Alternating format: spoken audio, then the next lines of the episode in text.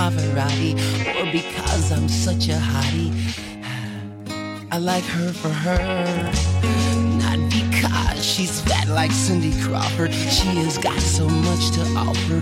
Why does she waste all her time with me? There must be something there that I don't see. I don't see. She likes me for me.